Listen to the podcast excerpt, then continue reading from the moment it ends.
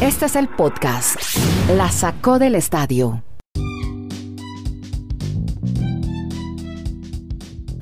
Hola, ¿cómo están? Bienvenidos a este podcast que habla de deportes y ligas americanas. Se llama La Sacó del Estadio. Hemos llegado al episodio número... Hoy estamos como para gente encubierto. 707. Ay, mire qué bonito, qué buen número. O para avión, o para avión. 707. También. Sí, también, 707. también. Avión, o bueno, entonces digámosle el episodio avión o el episodio, el episodio espía. Hablemos hoy de... que poner a volar a todo el mundo. Exactamente. Hablemos de la Major League Baseball, de las grandes ligas, ligas mayores. Tenemos las 30 dobles carteleras. Ya nos cuenta Kenny Garay sobre eso, sobre el acuerdo colectivo para el Clásico Mundial. Mucho de béisbol, de grandes ligas, también de NBA. Le ponemos hashtag a los Nets, a Simmons, a los playoffs.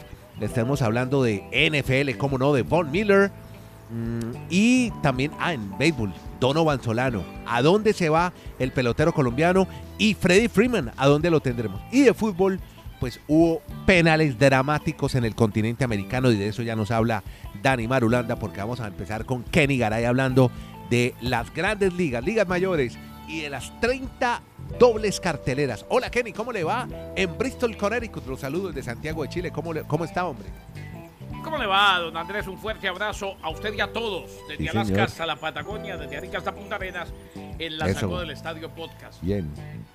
Bueno, eh, ¿sabe qué? Quiere que empecemos Las dobles carteleras. Las dobles carteleras. Eso. Perfecto, porque es muy importante que nos cuente Dani más adelante.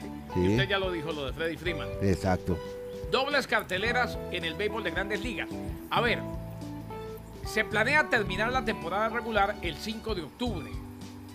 Ha programado Major League Baseball entonces 30 dobles carteleras adicionales para compensar algunos de los 91 juegos pospuestos por el cierre patronal que retrasó el día inaugural hasta el 7 de abril. Esto para jugar los 162.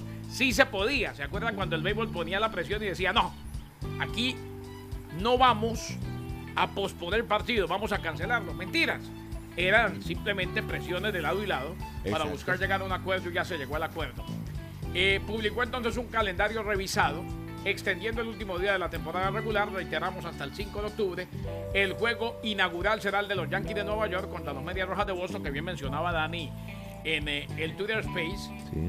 a la 1 y 5 de la tarde del este, el primer enfrentamiento de los rivales para comenzar el calendario de grandes ligas desde el 2005. Se reprogramaron cinco juegos para el jueves 21 de julio, el segundo día después del juego de estrellas, dobles carteleras con los Yankees en Houston y Detroit en Oakland, más un solo juego con Texas en Miami. Se unen a San Francisco en casa de los Dodgers, el único juego en el calendario original anunciado en agosto pasado. 30 dobles carteleras adicionales para poder tener la temporada de 162 juegos y compensar los 91 juegos pospuestos por el cierre patrón. Por eso, Garay, porque si son a, nue- a nueve, a nueve entradas, usted se imagina que, que los jóvenes quieren, quieren capturarlo a las nuevas generaciones. Usted se imagina una persona viendo siete horas, siete horas y media un No, día no. de dos partidos de béisbol. es que, es que, a ver, Si no lo hacen- si lo acuerdo hacen a nueve entradas. Es una jornada laboral entera. De acuerdo Sí, al sí, nuevo yo- acuerdo colectivo. a mí me van a votar. De Sí. acuerdo al nuevo acuerdo colectivo, acuérdese que, y valga la Sí. redundancia con lo de acuerdo de acuérdese, acuérdese que ahora tendremos bateador Mm. designado universal. Designado. Empecemos por ahí. Sí, señor. En los extra Sí. innings ya no tendremos hombre en segunda. O sea, Tampoco. Por eso, esos juegos pueden ser. los, y los double headers, ¿eh? o sea, las dobles Mm. carteleras, vuelven con nueve innings. Después de que se habían jugado a siete innings en eh, el último par de años. Vuelven a ser de nueve innings, además de lo que ya habíamos hablado aquí, que los playoffs tendrán dos X.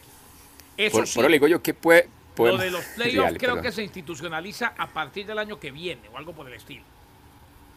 Bueno, pero con respecto a esas dobles carteleras, no se les haga raro que un juego esté arrancando a la una de la tarde y estén saliendo a las nueve de la noche, porque son do- dos partidos. claro. O sea, usar, estar ocho horas pendiente de dos juegos, eso, eso lo, a mí me botan de la casa, a muchos los van a Sí. botar del trabajo. Bueno, pero ahí que con la pandemia ahora se estabilizó el trabajo virtual, entonces usted puede desde un lounge ahí Sí, en el bueno. parque de pelota atender una conferencia, una cita o una entrevista. Así que no tiene problema, hermano. Bueno, puede Con, un buen celular, buena carga de batería y buenos datos.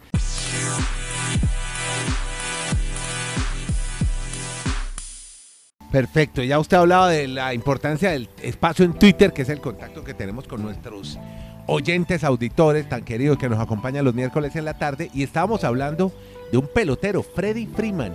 Una cifra astronómica se va a pagar por él.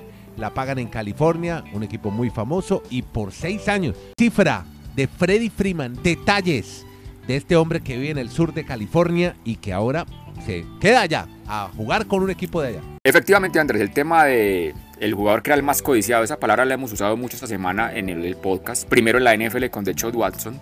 Ahora creo que ese, esa reseña cae en Freddy Freeman, el primera base de los Bravos de Atlanta. Ese jugador fue clave en la ofensiva para que los Bravos ganaran la Serie Mundial.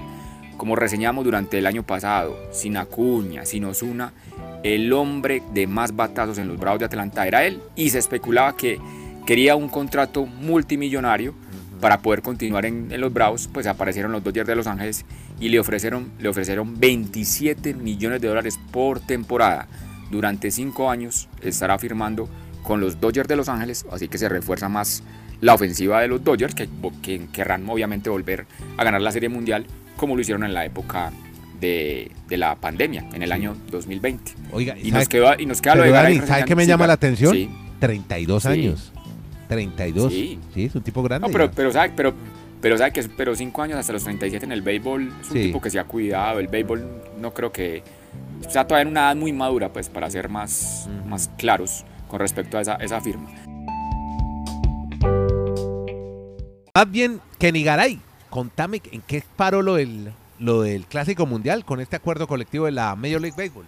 Es que precisamente ya llegaron a un acuerdo y ya figura el tema del Clásico Mundial de Béisbol, lo cual es una muy buena noticia para la pelota caliente del béisbol de grandes ligas. Eso que no le quepa la más mínima duda. La celebración del Clásico Mundial sobresale del plan internacional desarrollado por Major League Baseball y que fue aprobado como parte de este nuevo acuerdo laboral. El evento celebrará su quinta edición en marzo del 2023. Recordemos que estaba pautado originalmente para el 2021, pero fue cancelado por la pandemia del coronavirus. La última ocasión en que se llevó a cabo fue en marzo del 2017. Además de esta competición, en el acuerdo MLB plasmó su calendario de juegos fuera de Estados Unidos y durante los próximos cuatro años contempla celebrar partidos en México, en República Dominicana y en Puerto Rico, entre otros destinos de Europa y Asia. El plan internacional del béisbol fue dado a conocer por un reportero en The Athletic en su cuenta de Twitter. Se plantea que los primeros choques internacionales serían en la postemporada 2022 en Corea y Taiwán y en el 2023 el Clásico Mundial durante los entrenamientos primaverales. Así pues que para el 2023 todavía no hay calendario, pero tendremos Clásico Mundial de Béisbol durante los entrenamientos de primavera. Bueno, y un pelotero colombiano que se destacó con los gigantes de San Francisco y llegó a ser agente libre. Donovan Solano, justamente como agente libre, parece que tiene nuevo destino, Dani. Así es, dos colombianos agentes libres, ya uno de ellos ha encontrado una nueva casa, un nuevo hogar. El que usted reseña, Donovan Solano, se va para los Rojos de Cincinnati. Uy. Y mirando la historia de los peloteros de Colombia, Mm. resulta que este es el equipo ya con más colombianos en, en la vida de, de grandes ¿Cincinnati? ligas, o con más participación allí.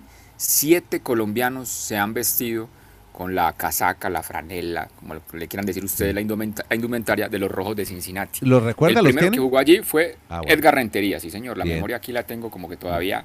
Edgar Rentería fue el primero. Ajá. Luego llegaron los hermanos Cabrera, Orlando. Orlando y Holber. Ok. Luego apareció Dayan Díaz, que fue un pitcher pues, mm, que no impactó mucho en grandes ligas. Ujú. También estuvo por allí el amigo Dilson Herrera. Y actualmente hace parte de esa nómina Reyber San Martín, que también es un pitcher. Y ahora llega el séptimo colombiano a esa franquicia, Bueno. Donovan Solano, por 4 millones y medio de dólares.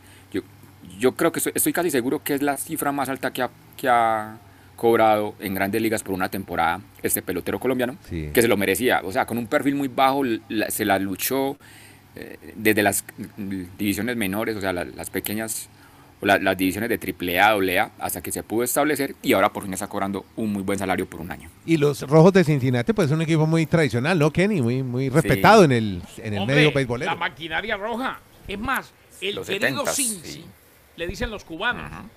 en una época, en antaño, Puro puro hace mucho cubano. tiempo, eh, fue precisamente Jacinto Luque, el hombre que firmaron los rojos de Cincinnati, y por eso en Cuba quedó el querido Cincy. Después vino la maquinaria roja, Ya. eh, equipo donde nada más y nada menos que brilló Pete Rose, Claro. prohibido en el béisbol de grandes ligas, vetado en el Salón de la Fama, Mm. y también Atanasio Tani Pérez, eh, mi estimado Andrés y Dani. Sí. Tani Pérez, que está en el Salón de la Fama, tomó tiempo que llegara y que fue una de las grandes estrellas de esta famosa maquinaria roja de Cincinnati. A ver, a ver, yo le añado a esas viejeras de Garay. Yo recuerdo un José Rijo en la Serie Mundial del 90 contra los Atléticos de Oakland, pero no sé, no recuerdo porque estaba muy niño la nacionalidad de él, pero esos rojos de Cincinnati fueron campeones de esa Serie Mundial enfrentando a los Atléticos de Oakland. José Rijo, no sé si Garay lo recordará. Sí, claro, definitivamente, José Rijo.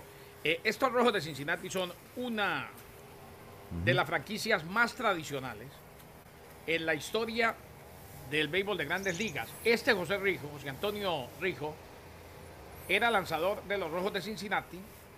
Hoy tiene 56 años. Sí. Llegó a 1.606 ponches en el béisbol de grandes ligas. Y reiterar, todas las reglas que repasamos, incluida la de los playoffs, tendrán efecto este año. ¿Sabe cuál es la que entraría el año que viene, Dani? ¿Sí? ¿Quién? Las bases, la de los lanzadores, la del el reloj. tiempo. Ah, el tiempo para y el la lanzador. reloj, por eso, sí, 2023 ahí. Hay ¿Cómo una no? O sea, en junta el de... 23 entran las bases, el Sí. reloj y se me queda una, ¿no? Bueno, bien. Así. El, el Chief, el- nada más y nada menos que el Chief, no se les olvide el Chief. Chief, muy la importante. defensiva. Sí, Eso es desde el Sí, 23 señor. también, ¿no? Eso es para el 23. Eso se va a analizar este año para ponerlo en práctica en el 2023. Bueno, va a O sea, el las demás entran todas este año. Bateador designado Sí, señor, así universal, es. dobles carteleras de 9 Playoff- el año playoffs con viene, 12 equipos. Sí. eh, eh, los playoffs con 12 equipos y el año que viene las bases más grandes, el reloj para los Sí. lanzadores y el prohibir Sí. eh, la formación especial o el shift. El chef, sí. Sí, señor. Sí, Sí, ya. señor. La data a un lado, ¿no? Guardar la, la información. Mm, Mm, ¿No? ¿No tanto? Yo en eso no estoy de acuerdo. ¿eh? pam- Yo creo que a un manager Yo sí, yo sí, yo sí creo. un técnico en cualquier deporte que si quiere poner ese día al arquero de delantero, pues que lo haga. Pero Mm. bueno. Cambiemos de liga porque es que se dio un cambio muy, muy importante en el fútbol americano. Y estoy viendo un jugador, Dani, dos veces defensivo del año NFL, acaba de ganar Super Bowl.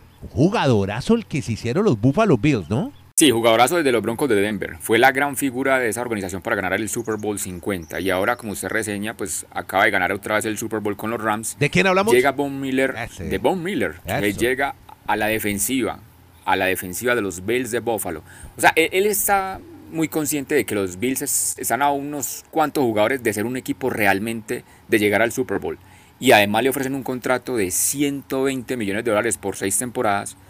A mí lo que me parece ahí extraño, yo creo que Garay también va a concordar, es que seis años para Von Miller, que es un jugador que ya está realmente pues, veterano, con mucha experiencia. Ayer pero bueno, no hablábamos sabemos eso si... con Pablo Viruega, Eso eh, es. Exacto, Dani, y, y eso. nos decía, hombre, Sí. uno no entiende cómo. Además, 32 Sí. años tiene. además, Sí. Por Es que es muy difícil, firmar, es ¿eh? muy diferente tener 32, sí, sí, sí, perdón. Por firmar creo que en la NFL dan, que en la o sea, MLB. una especie de bono por Sí. firmar, que no lo, no lo venden como tal, no lo presentan como tal, le dan algo así como 52 millones. Es que Ay. si hacemos el paralelo con Freddy Freeman, con- de quien hablamos ahora, los dos tienen 32 años, pero una cosa es jugar 5 años después de los 32 al béisbol y jugar 6 años después de los 32 a la NFL, es totalmente diferente. No, y siendo linebacker. Claro, con todos los golpes que tiene que dar. Ahora les cambio de liga, nos vamos para el baloncesto NBA porque Kenny Garay nos va a hablar del regreso, el probable regreso de un grande Ben Simmons a los Nets. Hombre, al menos es lo que esperan Andrés los Knicks de Brooklyn. Eh, recordemos que Simmons ha permanecido fuera de juego por irritación en el disco L4 de la parte inferior de la columna. Sí, sí, sí. problema de espalda. Hay esperanza de que pueda regresar para un par de juegos de temporada regular antes de los playoffs. El objetivo original para el regreso era el viernes contra los Trailblazers de Portland. Eso se volvió imposible en las últimas semanas debido a la incapacidad que hicimos para pasar más de uno o dos días consecutivos en rehabilitación sin dolor en la espalda. Ha seguido recibiendo tratamiento y ha trabajado para fortalecer su espalda y reiniciar actividades. Tienen la esperanza de que Simmons pueda volver a jugar en eh, temporada regular antes de enfrentarse o de llegar al play-in, si es que no, porque muy seguramente va a ser muy complicado que se metan en clasificación directa. A mediados de abril jugarían el play-in. Los Nets eh, están jugando o jugarían contra los Cavaliers de Cleveland y los Pacers de Indiana en sus dos partidos finales de la temporada regular, el 8 y el 10 de abril. Tienen marca por ahora de 36 y 33. Ojo, que además del problema de espalda, lo hemos dicho aquí en varias ocasiones, Sí. este muchacho cuando estaba en Filadelfia ante tanto abucheo, ante tanto bullying, él denunció problemas de salud mental, ansiedad, me diga. depresión. Finalmente salió de Filadelfia. El otro día lo abuchearon cuando visitó Filadelfia. Hay quienes dicen que es una mezcla, que sí, que lo de espalda existe, pero que todavía no se siente con la fortaleza mental necesaria. Y bueno, queda claro que al menos defendiendo, tiene muchas falencias en ofensiva, pero defendiendo es una pieza clave para este rompecabezas que está armando los Nets de Brooklyn. Ya, y ya que mencionamos a Ben Simmons y a los Nets, ayer Luka Doncic y los eh, Mavericks ganaron un partidazo con una gran actuación de Luka Doncic. Y precisamente se silenciaron a todas las figuras de los Nets, ese partido frente a los Mavericks. Luka Doncic, jornada a jornada, sigue demostrando que es un talento puro para el baloncesto. Se quedó a un rebote y a una asistencia de tener otra vez un triple doble, porque había anotado 37 puntos, 9 rebotes y 9 asistencias. Y yo no me canso de decirlo, Andrés Kennedy oyentes, Luka Doncic puede amargar el solo a cualquier equipo Sí. en la postemporada. No para ganar la serie de los cuatro, pero por lo menos va a ponerle la vara muy alta o muy compleja la, la situación para tener algunas derrotas o victorias en la postemporada. Porque si ustedes ven a Luka Doncic, a mí, a mí lo que más me, me impacta de verlo jugar es que uno tiene la, la- la idea de que en el baloncesto los, los físicos de los jugadores son perfectos, o sea, abdómenes de chocolatina, brazos fuertes, muy atléticos. Doncic, usted dice, no, es un gordito, pues a hacer una asistencia, en qué momento tirar el triple, cómo el rebote, o sea, hace todo de una manera tan natural que uno dice, este jugador es especial de verlo cada noche. O sea, si lo ponemos en términos de fútbol, era como cuando uno, bueno, las, las, guardando las proporciones, Maradona no tenía un físico de un atleta de fútbol hoy en día, pero era un espectáculo todo lo que podía hacer en una cancha. Una preocupante para usted, Nieto. ¿Qué pasó, hombre? Anoche Dígame. salió lesionado ¿Quién? Stephen Curry. Ay, no me diga. Uy, hoy, se, hoy se espera saber la magnitud de la ¿Exámenes? lesión. Esperamos que no revista gravedad. No le van a hacer la colonoscopia, ¿no? no esa no. No, esa me la hacen es a mí. Ah, bueno.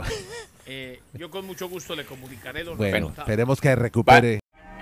Podcast La Sacó del Estadio. En Twitter, arroba La Sacó Podcast.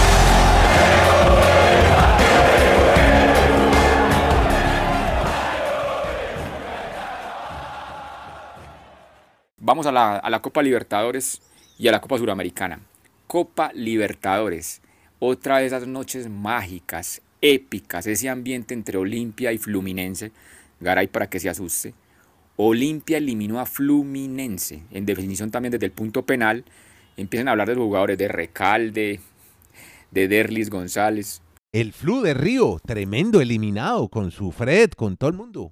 Sí, efectivamente, Andrés, este equipo de Olimpia, hombre, a mí lo que me causa mucha curiosidad de esta organización es que en el 1960 llegó a la primera final de la Libertadores y es el único equipo de la Copa Libertadores que en todas las décadas ha tenido por lo menos una final, en los 70, en los 80, en los 90, en los 2000. Sí. La, la década pasada, obviamente en esta del 2020 todavía no, pero yo creo que si hay un equipo que tiene la mística, coopera y toda esa historia rica de la Libertadores, Olimpia. es Olimpia. Y ayer eso fue lo que se vivió en ese estadio que estaba a reventar y la alegría de- obviamente de sus fanáticos, del decano, como le dicen los El decano. seguidores del Olimpia en Paraguay, ha eliminado a Fluminense y es una fase 3 previa que uno dice, pero ¿por qué tanto amor a eso? Porque van a jugar la fase de grupos apenas, pero grupos. realmente lo de Olimpia fue una locura ayer, ganando por definición desde el punto Déjeme penal. echarle una cuñita aquí a los locales. que Sí. A fase de grupo se fue Estudiantes de La Plata también, que sacó al Sí. Everton de Viña del Mar, hombre. Qué lástima, aquí estamos ilusionados en la quinta región, en la región de Valparaíso con el Everton. ya empieza, ya empieza, ya empieza, No, no, no, ya Nieto, empieza el no, no, no, matoneo no, desde Bristol. la gente. Bueno. No vio, ya Eh, empezó. eh, eh, pero ¿qué no hacemos, hermano? Casi, pero está triste porque 1-0. eliminaron al Everton. 1-0, A Nieto no hermano. le importa el Everton. Ya tenemos dos equipos venga. en la, en la Copa Suramericana. Tenemos Unión La Calera y tenemos el Everton ya. Sí. Y venga, y a propósito de la Suramericana, yo remato con el duelo que se dio también en definición desde el punto penal para definir que el Deportivo Independiente Medellín avanza a la fase de grupos y ha quedado eliminado el América de Cali. Oiga, increíble. Esas confrontaciones previas. muchachito Medellín. Sí, esa es la, esa es la historia, Garay. Y en Cali. ¿no? Hoy, hoy, Eliminado hoy, en Cali. todo lo- hoy es todo viral, el, el tema de, de Osorio. No por el planteamiento de juego, por Pero el equipo la derrota, to- todo eso pasa a un segundo plano. La imagen del día es, o de la noche, para ser más claros, es que hay un jugador juvenil del Medellín que el balón va a salir por la banda, él se resbala y en el momento que le está en el piso, Osorio lo mira, lo mide y le pone su pierna en el tobillo, lo pisa adrede. No, Entonces eso ha generado mal, mal, mal. múltiples críticas porque el señor Osorio, Ojo. el señor Osorio dice, dice en las ruedas de prensa, perdón Garay, hombre, debemos de, de optar por un juego limpio, por cambiar la dinámica del fútbol en Colombia. Una cosa es lo que dice y otra con las que sale el señor Osorio. Osorio que lleva ocho años, señores, sin ganar ningún trofeo. Está Bueno, viviendo del cuento, allá se Garay. que haya saborea, ¿no? Garay, más no es que es más una... allá es de que- lo que haya ganado, ha le, le voy a dar otro dato que en las redes sociales me matan. Osorio ganó dos, solo ha ganado títulos con dos equipos en la Liga Colombiana. Nacional. Fuera de Colombia nunca ganó nada. Mm, Y en la época que los y en la época que los ganó, el patrocinador de la Liga Colombiana era el mismo. Y ese está mismo bien, patrocinador. Ese mismo patrocinador fue el due- es el dueño de un equipo que participaba en la liga. O sea, eso Dani. No, éticamente. no, pero ya estás muy suspicaz. Ya. No, No, es, suspica- no es suspicacia, garay. Eso es la multi- lo que pasa en México, la multipropiedad. No, Dani, Dani, ¿Cómo, Dani, cómo? Dani, Decime, dígame una- en una liga seria. que- Garay, Dani, Garay, dígame una liga seria. que ¿Usted cree que en la liga es. Garay, la- en la Premier League o en la Liga quiera, Española van a permitir que el patrocinador del Real Madrid o del Manchester City o hacen del Manchester sea el dueño del también, equipo? Dani. No. Dani, Se hace muchas Dale. cosas disfrazadas, pero eh, nos estamos saliendo del tema. Independientemente No, de que a usted le guste o no Osorio, eh, Osorio ha sido un técnico que ha tenido una buena carrera como técnico y que ha sido Tiene reconocido. algo, un nombre, un prestigio. Y ha tenido cosas interesantes, porque si vamos a eso, la Volpe solamente ganó un título con el Atlanta en toda su historia en México y sigue siendo un técnico reconocido. Yo creo que más allá, lo preocupante no es eso, Dani y Andrés.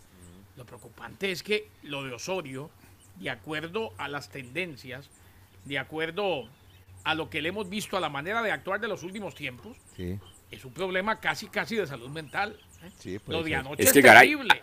Lo de, a- lo de además de lo que se está- anoche, lo de sí. anoche lo descalifica totalmente, porque es que a los que no han visto el video, vaya mírenlo, es un acto de, de total mala leche, de mala fe. Lo mira, lo mira y lo pisotea. Bien, muchas gracias a todos por oír este podcast. Se llama. La sacó del estadio. ¿Quién fue el que la sacó del estadio hoy? De, el, de, el del equipo New England. ¿Cuál fue el que la sacó? Led, Led, creo que se la Leclerc, perdió, Leclerc, Leclerc. Leclerc, un saludo a Leclerc. que le hizo un homenaje al podcast sacándola del estadio. Gracias a Marulanda Garay en Bristol, en la ciudad del Retiro, Colombia. Nieto Molina de Santiago de Chile. Hacemos este podcast, hablamos de deportes, ligas americanas. Se llama La Sacó del Estadio. Que la pasen bien, gracias.